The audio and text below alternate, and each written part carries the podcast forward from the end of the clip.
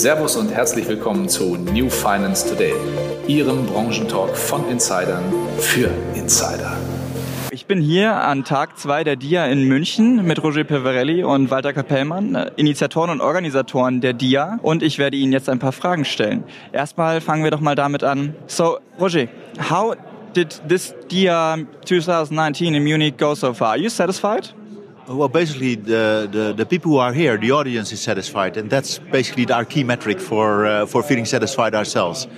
We see a lot of people talking to each other, very open, uh, open conversations, smiling people, people who are surprised by the things that they hear on stage, and people doing business. So that's that's the things that we look for. And yeah, as, as, as what I said, when people are uh, are happy, then that's a reason for us to be happy. So, and Walter, would you agree? Um, do you have the same perspective? Auf jeden Fall, weil wenn man sieht, was hier ähm, passiert, es ist mehr eine Community geworden, die sich miteinander beschäftigt. Es gibt neue, die dazukommen, aber es gibt auch immer wieder Leute, die schon zum dritten, vierten, fünften Mal hier sind und die jedes Mal wieder begeistert weggehen und mit neuen Ideen nach Hause gehen, aber auch hier schon Business machen. So, Walter, you just said it. It's not the first year edition, obviously. We had, I don't know, how many exactly?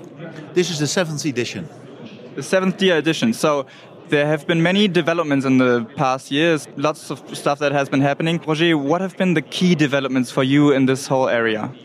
Well, when we started, it was in 2016. It was all about disruption. It was about uh, challengers who said they wanted to change the whole industry, the whole insurance industry. And not that many succeeded in actually doing that. So over the years, we saw a trend that those challengers they became less, and what became more on the radar was enablers. So these are insurtech companies, tech companies, that help incumbents to provide better service, to engage with their customers better, to uh, cut costs, to create more operational excellence, and that appears very helpful. We see that uh, there's much more impact to make if you work together with insurers, and basically that's also what these insurtechs have found out. So they're helping rather than challenging the insurance companies. Now, what we've seen over the last uh, few years, there's a new category coming up. We all know about the rise of ecosystems, and I think that many speakers uh, today also mentioned that as a, as a key trend. Now, looking at ecosystems, it means also that you need to look beyond the vertical of insurance. It's not just InsurTech that we have on stage today, but also companies who come from the health space or from the automotive space in those adjacent industries, we find the new tech companies that we need to work with. So these are ecosystem partners. That's basically the third wave that we've that we've seen over the years. And we do imagine that there's a fourth wave coming up, that is insurtechs that help the incumbents to provide more social impact. We've noticed quite a number of, uh, of insurtechs that, for instance, help to provide protection to the poor in emerging countries, in Asia, in Africa, in Latin America where they use the platforms offered by mobile providers, mobile telephone providers. We also see sensor companies like um, connected, providing connectivity to um, predict natural catastrophes much faster, so that people don't suffer that more, can rescue their home, can get back on their feet much better and sooner. So we see all sorts of, of, of, of activities taking place there, where insurtechs offer all sorts of technologies that will help the incumbents to increase their social impact.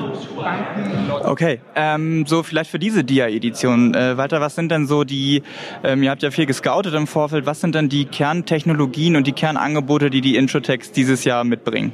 Ich glaube zum einen, was man sieht, auch nennen wir es ruhig Tech-Firmen, so wie Roger auch sagt, nicht nur eine äh, bieten uns neue Zugangswege zum Kunden und helfen uns als Versicherer zu verstehen, den Kunden noch mehr zentral zu stellen. Letztendlich ein Kundenerlebnis zu bauen, das nicht nur auf den Verkauf vom Produkt ausgeht, sondern wirklich eine Lösung ist, nicht für seine Probleme, aber für Herausforderungen des Tages. Wenn man über Techniken redet, dann glaube ich, ist Blockchain nach wie vor ein Riesenthema, das äh, hilft, effizienter zu sein. Allerdings auch nur dann, wenn man es richtig designt und richtig bearbeitet. So, wir haben ja als eine der Leitfragen für diese Dia, how can Insurtechs uh, accelerate into scale? Vielleicht, or maybe uh, in, in light of what um, Blair Turnbull of Aviva just said, um, can only insurtechs accelerate also insurers into scale, or can insurers uh, accelerate into scale by themselves? I think that's uh, that's uh, a question that's up for a lot of debate. It depends very much on the type of organization. I think that uh, Blair illustrated that as a big insurance firm and a well-established firm, you can do that, but you need to have a good vision behind it, and that's actually what they have at Aviva. So in their case, apparently they succeed very well in scaling technology across their organization. But I also see uh, many insurance carriers that find it very difficult to uh, to implement new technology at scale. And it has to do with so many different factors. It has to do with legacy systems, but also with legacy mentality. Too often, uh, I've been in sessions with InsurTech where we find that people within the company sort of have the uh, not invented here syndrome. So whatever comes from outside the organization is by definition not good. They can create things themselves, and often they can, but they just just don't have the time. Uh, to do that. They don't have the actual experience and focus to do that at the same level as the InsurTech. So it would be very wise to have a more open view on what you can do if you would use those new companies, the technologies offered by those new companies. So there's a lot to gain there. Having said that, that's not only caused by the mentality of insurers, it is also caused by the mentality of insurtechs. We also notice that insurtechs think they've know it all, which is mostly not the case. The amount of experience in insurance that exists within the incumbent is unrivaled. So insurtechs should try to use that knowledge much more than they do today and try to create more like a an equal relationship. That's difficult, of course, because there's a, this huge difference in size. But in terms of sitting at a table, the kind of conversations that you have, well, there's uh, there's room to improve and, and meet each other at eye level. So, äh, vielleicht nochmal zur Rolle der Kultur und der Mentalität. Roger hat es ja kurz angesprochen. Walter, was, welcher Bedeutung kommt aus deiner Sicht der Kultur eines Unternehmens, ob das jetzt Insurtech ist oder ähm, ja, traditionelles Versicherungsunternehmen zu, gerade in diesen ganzen Transformationsprozessen? Ich glaube, eine ganz große Rolle spielt die Kultur in der, ähm, in der Gesellschaft selber, weil ich vergleiche das im Moment so ein bisschen, wenn man mal zurückdenkt, da gab es mal die Bestrebungen, Direktversicherer aufzubauen. Da gab es noch kein Internet, da gab es noch keine Online, das war alles per Mailing und etc. Aber es waren die Spielwiesen der großen Versicherer. Es hat lange gedauert, bis man gemerkt hat, oh, da passiert doch was.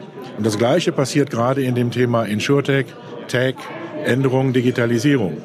Von der Spielwiese hin zum neuen Zugangsweg zu Kunden und zu Möglichkeiten, besseren Service zu bieten.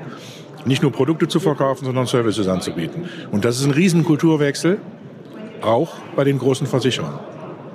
So that means that uh, we are moving from a um, yeah, sales um, industry towards a service industry, maybe. So that's what we could take from DIA um, in Munich 2019. Well, I think that's not a maybe, it's a certainty. I think that the whole ecosystem, the, the rise of ecosystems, uh, supports that more and more insurance carriers realize that if you really want to solve the problems of customers, you need to move upstream. You know, like people don't want a home insurance, they want to live in a nice house. People don't want the car insurance, they just want to drive to their work and bring their kids to school. Basically, these are the questions.